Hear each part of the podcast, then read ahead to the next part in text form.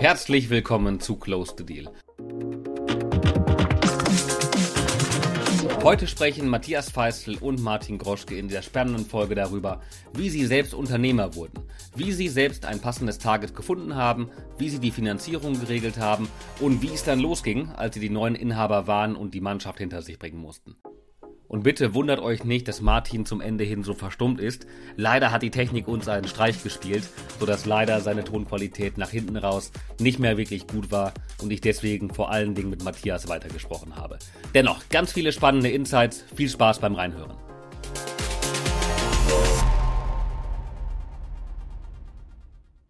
Herzlich willkommen zur 16. Episode von Close the Deal. Wie ihr wisst, spreche ich alle zwei Wochen mit Persönlichkeiten aus dem MA und Corporate Finance Kosmos und wir diskutieren das aktuelle Marktgeschehen, Trends und Wege, um sich noch ein bisschen erfolgreicher aufzustellen. Und ähm, ja, heute geht es ans unternehmerische Eingemachte, nämlich darum, was eigentlich dafür spricht, selbst Unternehmer zu werden durch die Nachfolge eines mittelständischen Unternehmens. Und äh, diese Art des Unternehmertums gewinnt als Alternative zur eigenen Neugründung in der Öffentlichkeit immer mehr an Bedeutung und Popularität da es dem Unternehmer ermöglicht, äh, eben nicht bei Null anzufangen, sondern von einer etablierten Kundenbasis, Reputation, Infrastruktur von einem bestehenden Unternehmen zu profitieren. Und ähm, gerade im Vergleich zur Gründung kann damit eben Entrepreneurship by Acquisition, also sofort eine gewisse Rentabilität und auch bestehende Cashflows bringen und man spart sich die lange, sehr steinige ähm, Hochlaufphase der ersten Jahre. Was jetzt so simpel und verlockend klingt, stellt die Unternehmer natürlich im echten Leben vor sehr, sehr große Herausforderungen. Denn ähm, um erfolgreich zu sein, benötigt man neben einem tiefen Branchenverständnis auch die Fähigkeit, Chancen für Wachstum und Verbesserungen zu identifizieren. Und natürlich gibt es dabei wahnsinnig viele Risiken. Angefangen dabei, dass man die Synergien, die man sich vielleicht vorgestellt hat und die Hebel, die man erwartet hat, vielleicht gar nicht so heben kann, dass die Schuldenlast vom Unternehmen zu hoch ist, was einen massiv bremst. bremst versteckte Probleme, die man in der Due Diligence nicht gesehen hat, hohe Konjunkturabhängigkeiten, die einem vielleicht um die Ohren fliegen. Und ähm, so ist es gar nicht ganz so einfach, zwar Unternehmer durch eine Nachfolge zu werden, aber das Ganze auch erfolgreich umzusetzen. Und ähm, bei dem ganzen Prozess vor allen Dingen, und das ist mit das Gefährlichste und das Wichtigste, die Mitarbeiter und auch die Kunden auf dem Weg nicht zu verlieren. Und ja, genau das möchten wir heute diskutieren. Und ähm, zwar mit Matthias Feistel und äh, Martin Groschke. Die beiden haben 2015 das Hamburger Te Technologieunternehmen Louis Technology erworben und äh, sich so in den deutschen Mittelstand gewagt. Matthias und Martin sind selbst ehemalige Unternehmensberater, Partner von Private Equity Fonds und ähm, ja, heute eben geschäftsführende Gesellschafter von Louis. Und äh, sie beide nehmen uns heute mit auf diese spannende Reise der Unternehmensnachfolge. Herzlich willkommen zu Close the Deal, lieber Matthias, lieber Martin. Herzlichen Dank für die Einladung. Vielen Dank euch beiden.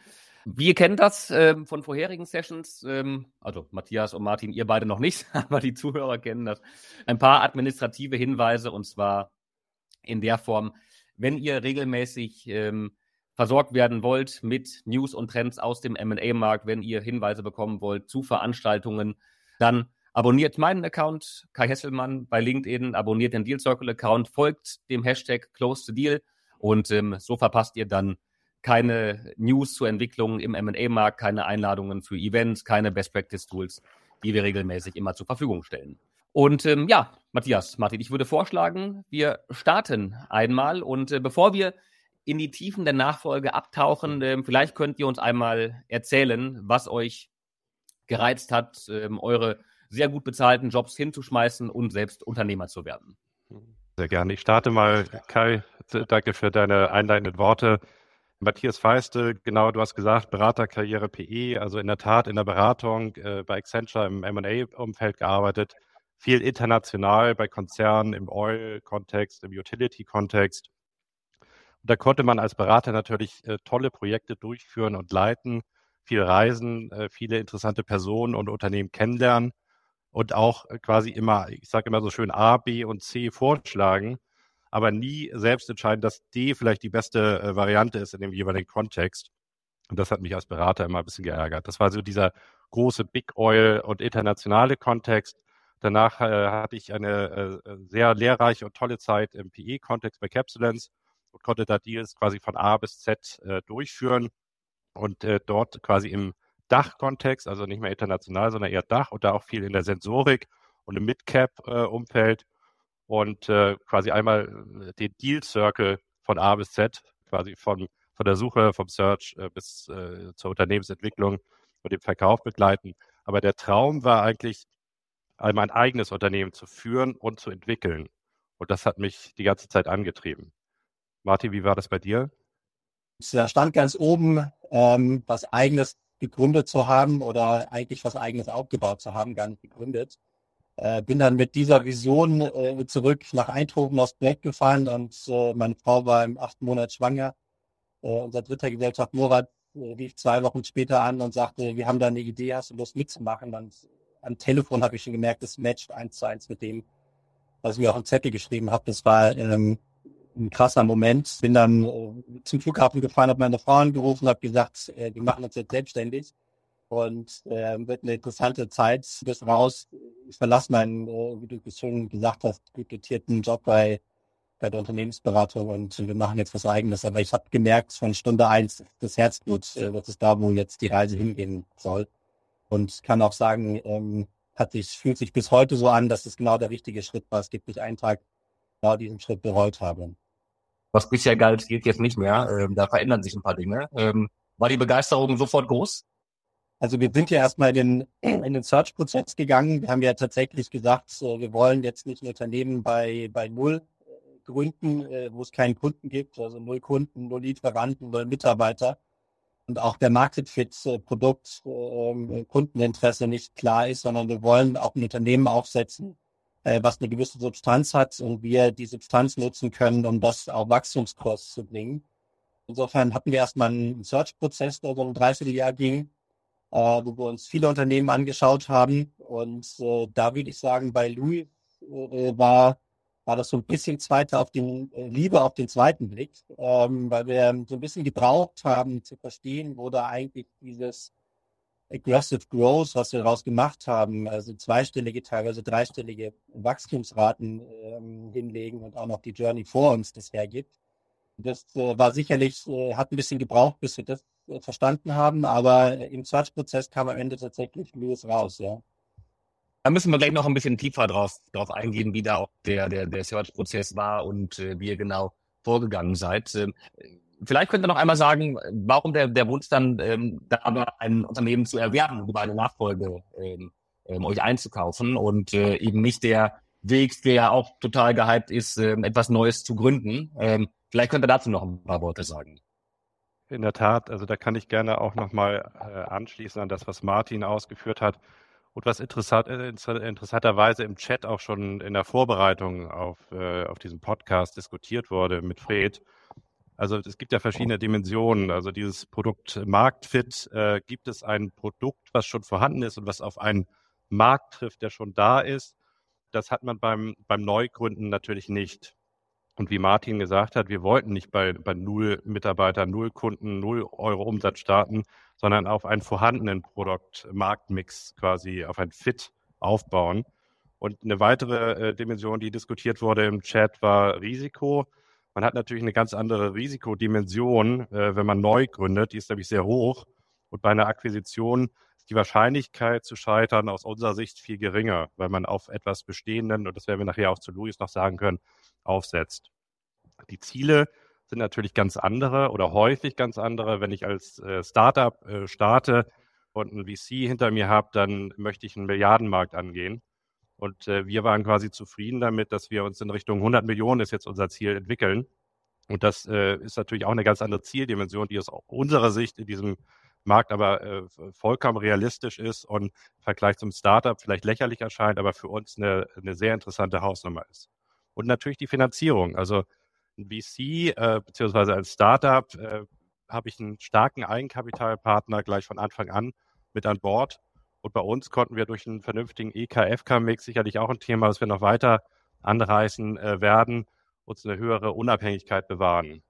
Deshalb war quasi dieser Wunsch, dieser Traum, ein Unternehmen zu führen und zu entwickeln, äh, verbunden mit der ja, Entrepreneurship by Acquisition eigentlich die Kombination, die uns dann am meisten zugesagt hat.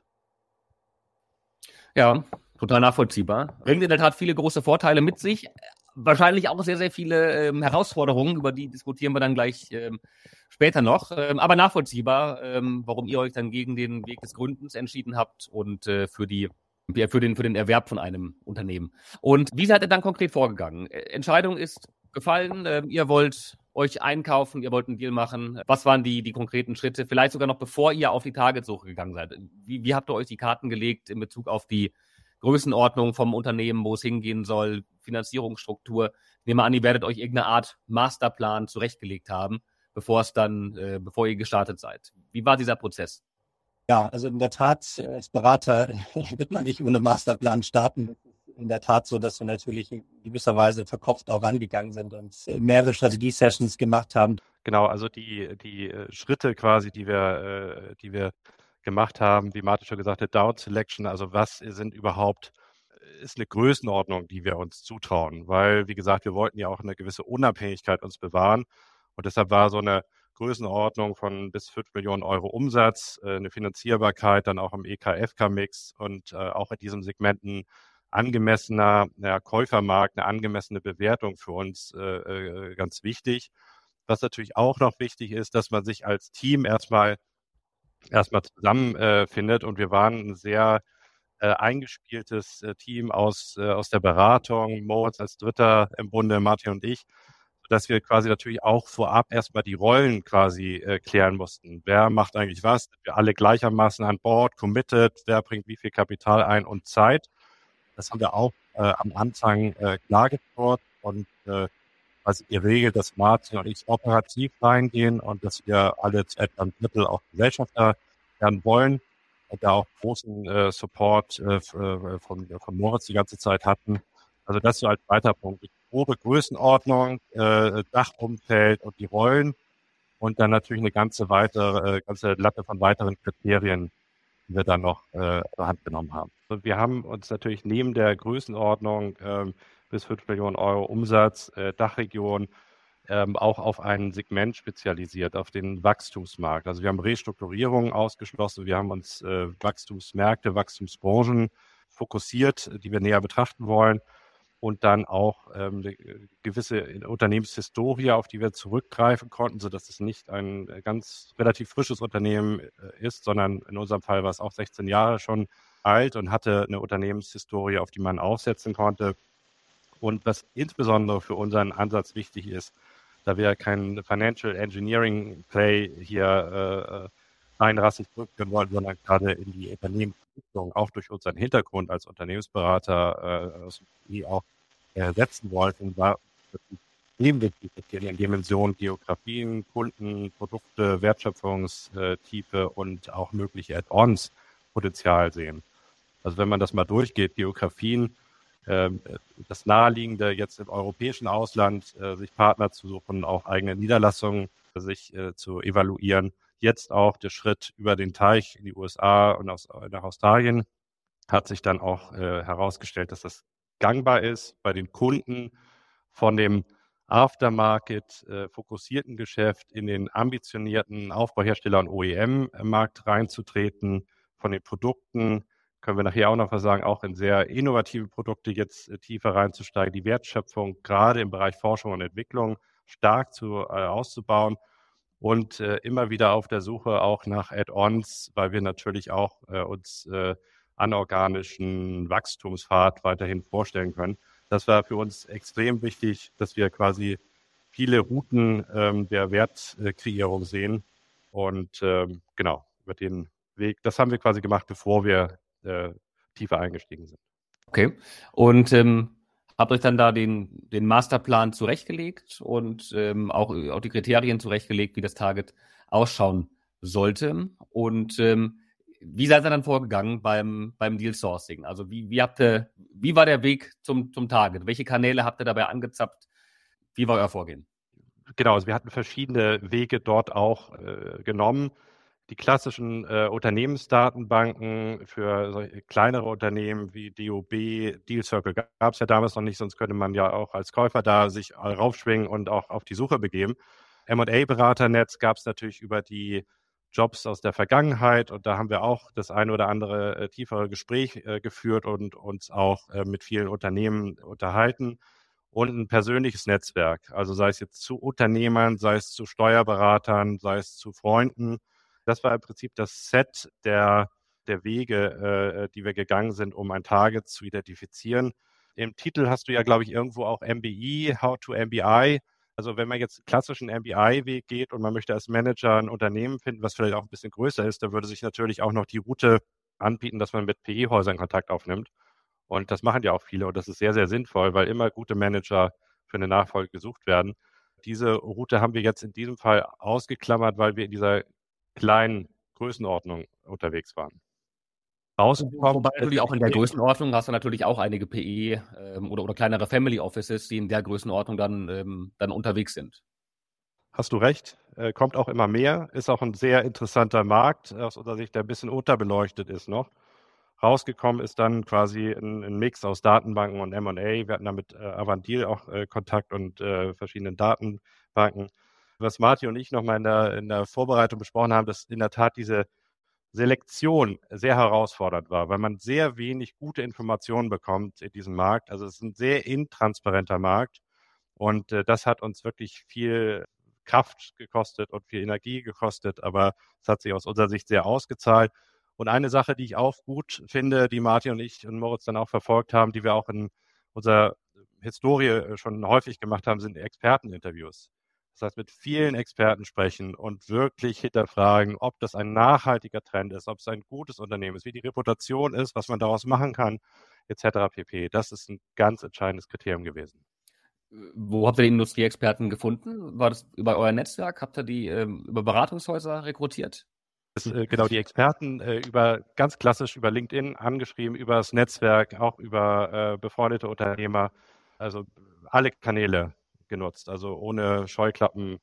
Man äh, bekommt viele offene Türen äh, und viele interessante Gespräche. Wenn man einfach sich traut nachzufragen. Ja, sehr, sehr gut. Meistens war es auch so, dass ein Experte den nächsten empfohlen hatte. Also häufig war es so, man hat den ersten Experten angeschrieben, auch mit einer kleinen Karotte, vielleicht einer Beiratsposition, die man angedeutet hat, die möglich wäre. Und äh, meistens war auch die Schlussfrage immer, äh, habt ihr andere Experten, die ihr nochmal empfehlen könntet, wo wir auch nachfragen können. Und meistens vergrößerte sich damit das Netzwerk auch sehr schnell. Und ähm, wie kam dann der schlussendliche Weg zu Luis? Wie, wie habt ihr Luis gefunden? War es lieber auf den ersten Blick, ähm, beim, als ihr das Tage zum ersten Mal gesehen habt? Also wie gesagt, wir haben das Unternehmen über diesen Weg Beratung und äh, Datenbanken gefunden und es war nicht lieber auf den ersten Blick. Wir haben uns äh, 30, 40 Unternehmen angeschaut, auch parallel und äh, Luis immer als, ähm, als weitere Option an der Seitenlinie mitgefahren, weil wir nämlich bis zum Schluss nicht richtig äh, verstanden haben, wie der Markt tickt. Äh, es geht bei Luis ja um das Geschäft mit Rückfahrkameras, mit Kameramonitorsystem, also mit Sicherheitsausstattung für Fahrzeuge und vor allen Dingen für Nutzfahrzeuge und mobile Arbeitsmaschinen. Das war der Start und da gab es natürlich viele gesagt, die gesagt haben, ja, das ist ein Standardprodukt und das ist ja beim Golf schon drin und das liefert Conti ZF, äh, Rheinmetall, wer auch immer. Was wollt ihr denn als kleines Unternehmen in dem Markt? Und um das zu verstehen, dass die Arbeitsprozesse und die Anforderungen so heterogen sind in den kleinen Märkten, verschiedenen Nischenmärkten, die in die Anwendung kommen, sei es jetzt äh, der Baumarkt, der Agrarmarkt, äh, Müll, äh, Logistik, äh, letzte Meile, Intralogistik etc. Alles mit anderen Anforderungen, alles mit anderen Kameras, äh, mit anderen Displays etc. Das hat uns viel Zeit gekostet und das haben wir aber dann verstanden. Deshalb war es nicht lieber auf den ersten Blick, sondern lieber auf den zweiten Blick. Und die Liebe kam dann äh, über die Industrie-Experten-Interviews, ähm, die ihr gemacht habt und äh, wo ihr dann einfach nach und nach den Markt ein bisschen besser verstanden habt und äh, dann eingesehen habt, was da technologisch für eine Perle vor euch lag. Das ist exakt richtig. Also die vielen Interviews, das Beschäftigen mit der Materie, mit den äh, weiteren Lieferanten in dem Markt, mit weiteren Kunden, Kundengespräche, auch potenzielle Kunden gesprochen. Das äh, war entscheidend dafür, äh, dass wir dann gesagt haben, da ist viel, viel mehr rauszuholen. Wir können da ein großes Wachstum in den interessanten Industrienischen hinlegen. In, in, in welcher Größenordnung lag damals der Umsatz von Louis, als ihr eingestiegen seid? Wir waren ähm, einstellig, sind jetzt zweistellig und unser Ziel ist, dass wir dreistellig werden. ähm, und das, äh, da sind wir auf einem sehr guten Weg.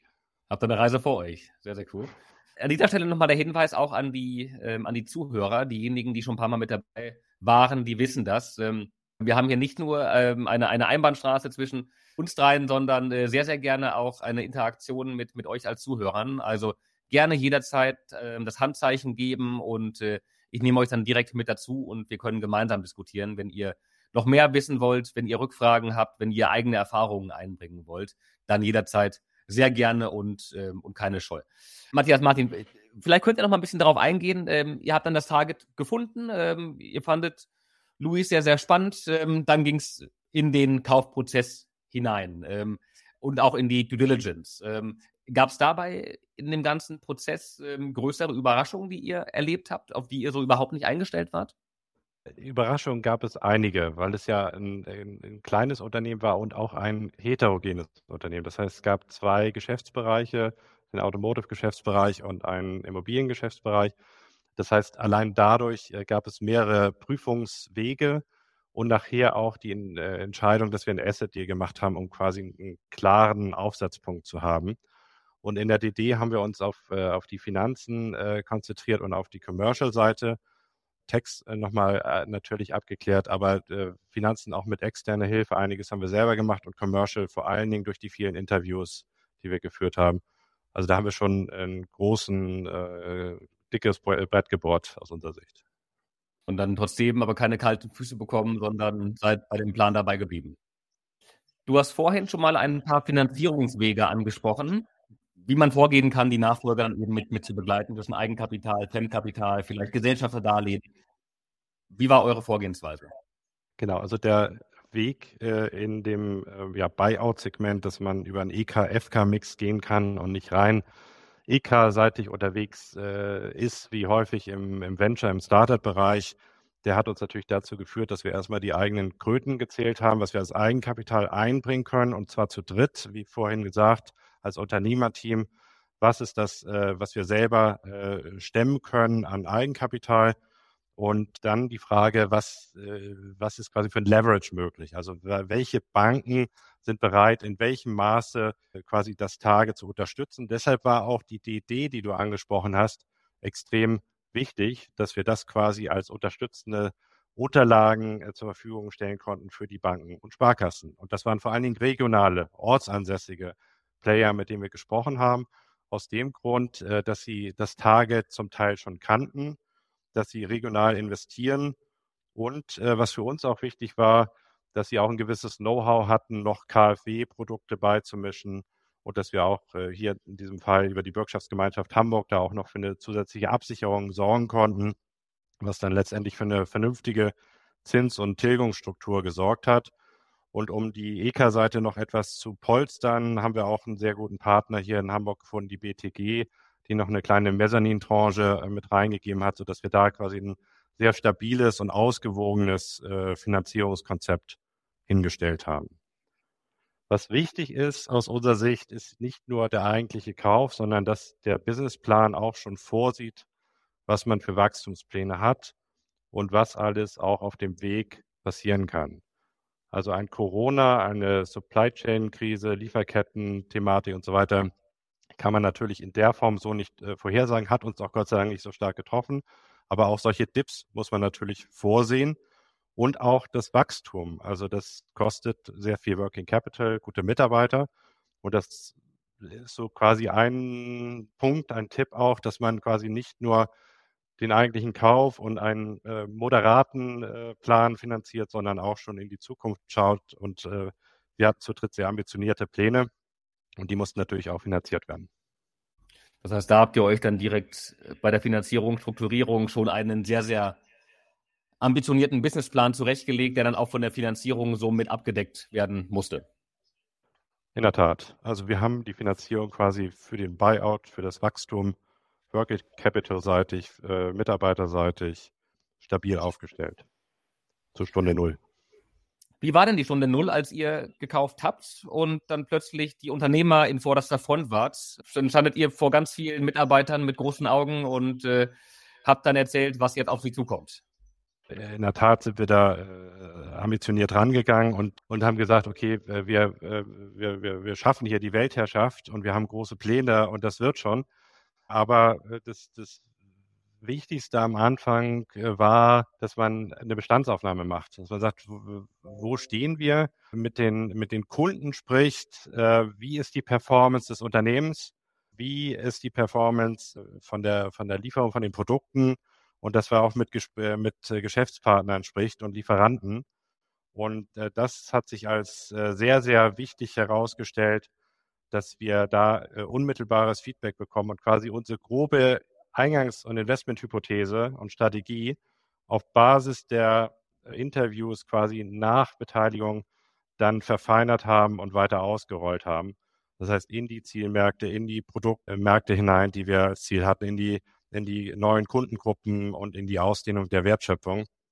Das heißt, ein großer Punkt kann man sagen, als erstes ist Zuhören und, äh, und äh, etwas Demut dass man sagt, das ist jetzt nicht, äh, wenn man weiß jetzt als Externer, der in einen völlig neuen Markt reinkommt, jetzt nicht alles besser, sondern muss erstmal das Unternehmen stabilisieren und die gesamten Prozesse tief und ernsthaft verstehen. Und dafür sollte man sich auch Zeit nehmen. Und wussten die Mitarbeiter, was auf sie zukommt?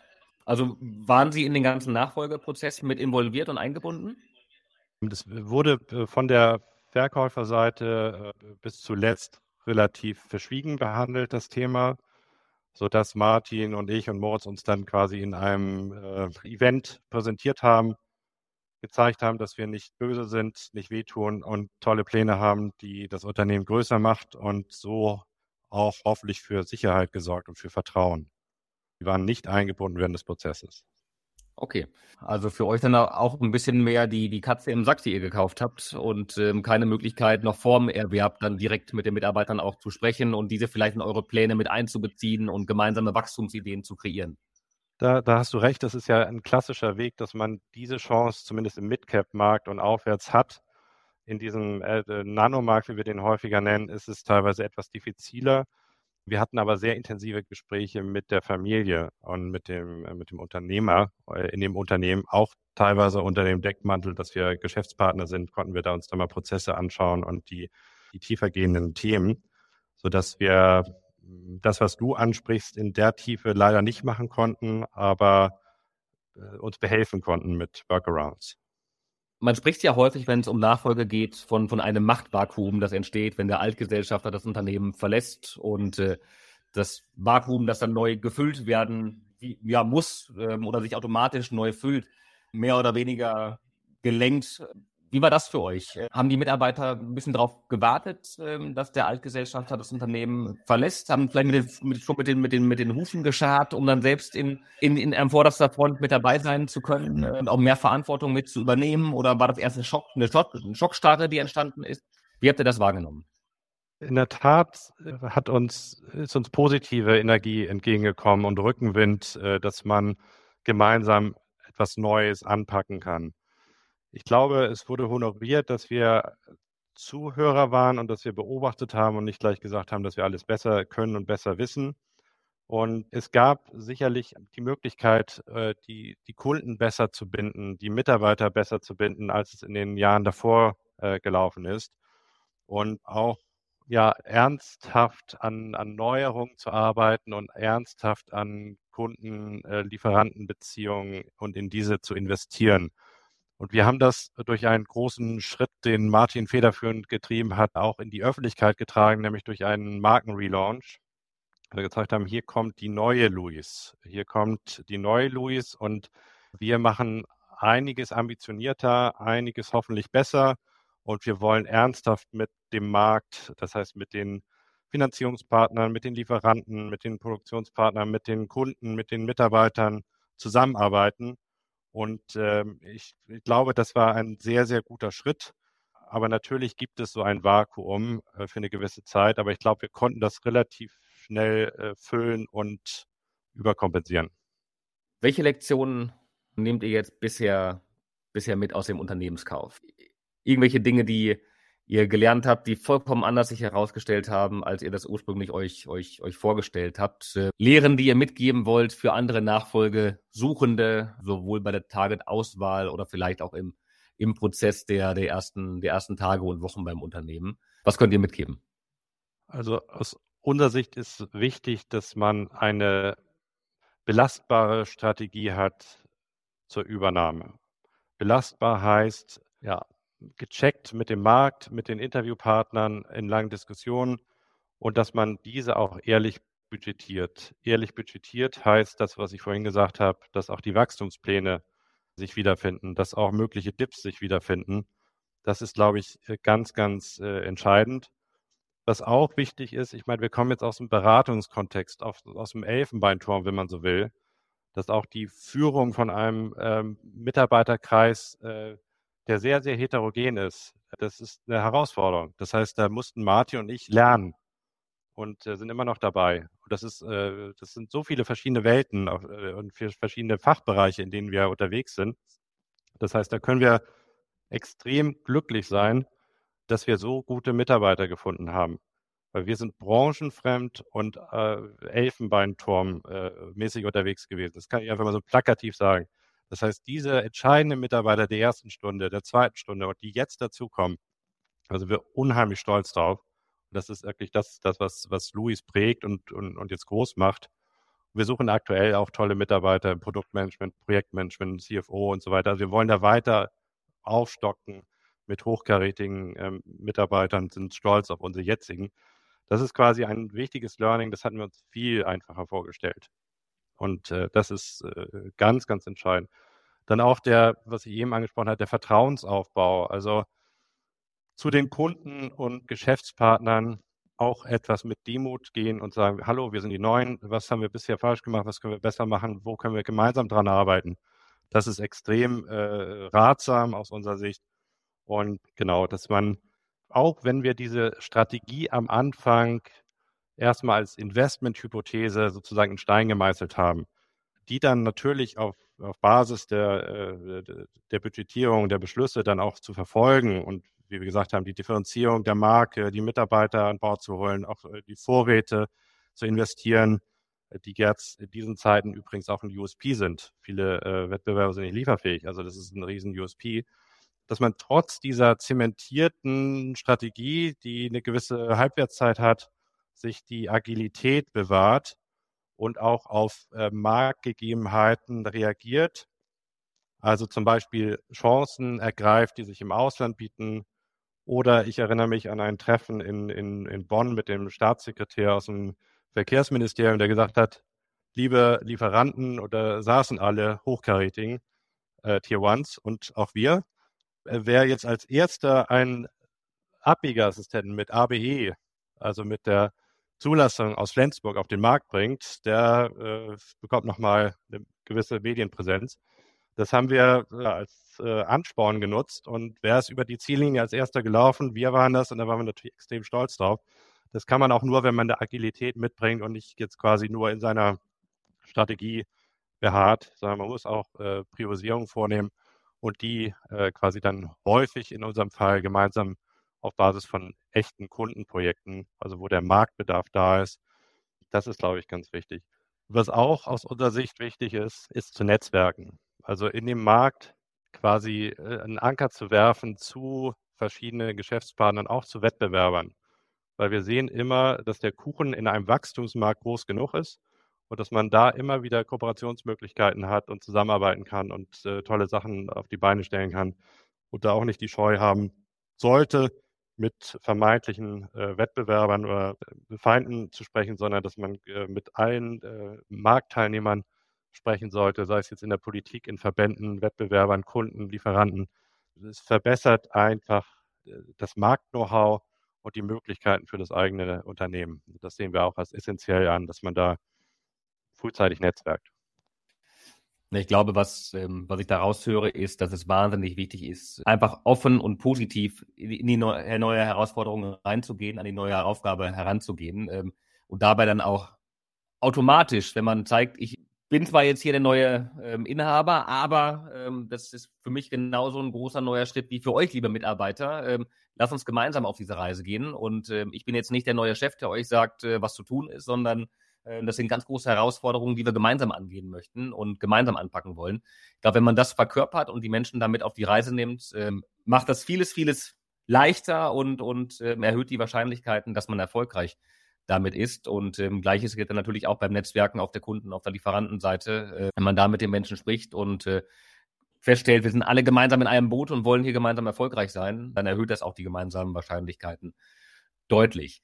Ihr habt am Anfang davon gesprochen, wie der Weg war ins Unternehmertum hinein, ähm, wie ihr euch Gedanken gemacht habt, was eure nächsten unternehmerischen Schritte sein sollten, wie ihr auch eure Familienfrauen dabei mit auf die Reise genommen habt. Jetzt sind die ersten sieben, acht Jahre ähm, Unternehmertum mit Luis vergangen. Und auf was schaut ihr bisher zurück? Und äh, war es so, wie ihr euch das vorgestellt habt? Was hat diese Zeit als Unternehmer auch für euch ganz persönlich bedeutet?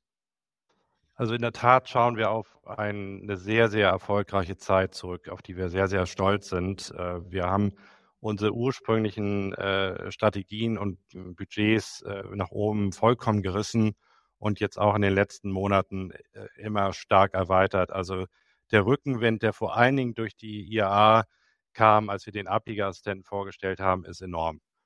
Das heißt, da konnten wir im Prinzip zeigen, dass wir nicht nur in dem Kameramonitor Systemgeschäft aktiv sind, quasi das äh, Geschäft, was wir übernommen haben, um wieder zum Anfang zu kommen, quasi das bestehende Unternehmen, was das Risiko minimiert, war ja das Kameramonitor-Systemgeschäft. Und wir haben jetzt in den letzten Jahren quasi das kleine Startup sozusagen draufgesattelt. Also insofern ein, ein Mix aus dem, was Fred kommentiert hat im, im Chat.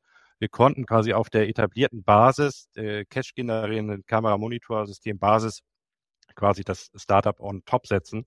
Und das waren dann insbesondere die weiteren Geschäftsbereiche mit den Fahrerassistenzsystemen rund um Abbiegeassistent, dann äh, die Telematik und äh, KI und wenn man da vor allen Dingen sieht, die KI, die wird in den nächsten Jahren weit über die Hälfte des Umsatzes ausmachen. Wir sind ein Unternehmen, was dann für KI steht, also für die Objekt- und Personenerkennung und dann auch Arbeitsmaschinen und Nutzfahrzeuge steuern kann, wenn der OEM mitmacht. Also äh, Dinge stoppen, äh, einbremsen etc. Das heißt, das ganze Thema Arbeitssicherheit ist extrem wichtig. Oder ein anderes Beispiel, wo wir sehr, sehr äh, stark investiert haben, in die Innenraumüberwachung und Analyse von Laderäumen, von Anhängern, Kofferfahrzeugen, also Trailern, Smart Load, äh, wo wir sagen, ähm, eine Kamera kann analysieren, wie viel Laderaum noch frei ist und äh, dann die freien Palettenplätze quasi äh, an den Disponenten oder sogar an eine Frachtenbörse weitergeben.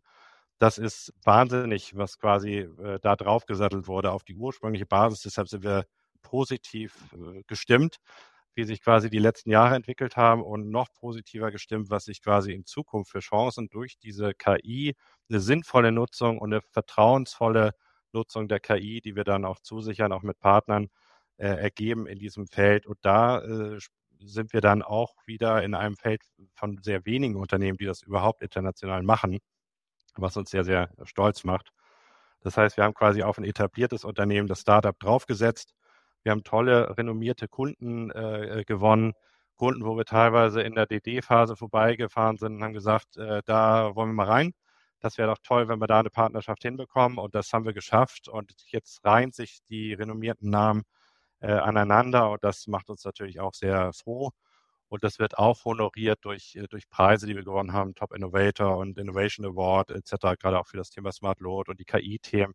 Das ist extrem äh, positiv und ich glaube, das merkt man im Markt auch, das merkt man auf den Messen, wo eine Louis sehr selbstbewusst mit Innovation auftritt. Das merken die Mitarbeiter, das, äh, das gibt Rückenwind und das äh, gibt hoffentlich Vertrauen auch, dass das Unternehmen schön weiter wachsen kann. Die negativen Punkte, die Learnings hatte ich ja schon angesprochen was man beachten sollte als Tipps, Vertrauen aufbauen und äh, Finanzierung sicherstellen, Mitarbeiter binden. Das ist natürlich auch wichtig.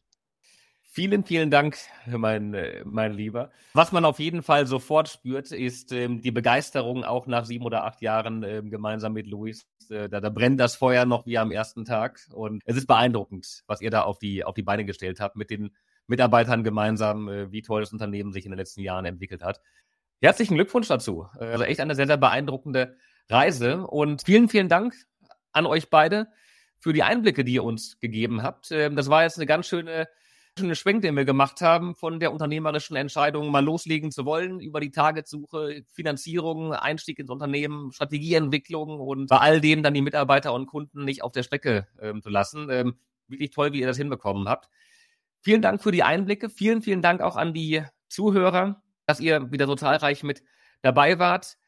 Für diejenigen, äh, die das noch ein bisschen ausführlicher hören und, und, und lernen wollen. Matthias und ich werden gemeinsam beim OMR-Festival, genauer gesagt beim Finance Forward ähm, als Teil vom OMR-Festival, eine Masterclass zu dem Thema Anfang Mai geben. Also wenn ihr bei der OMR mit vor Ort seid, ähm, dann schaut doch mal bei uns vorbei. Genau da werden wir sowohl die Theorie noch ein bisschen ausführlicher machen, ähm, wo wir als Deal Circle Einblicke geben, wie geht man bei der Targetsuche vor, wie geht man bei der Finanzierung vor und ähm, Matthias dann auch noch mehr praktische Beispiele aus der unternehmerischen Zeit bei Louis mit reinbringen wird. Würde mich sehr freuen, wenn wir uns dann dort in dem Rahmen ähm, auch einmal live sehen. Und ähm, bis dahin haben wir aber noch ähm, ein, zwei Episoden Close the Deal vor uns. Ähm, in zwei Wochen geht's weiter. Ihnen allen, euch allen ein schönes Wochenende und ähm, hoffentlich bis bald.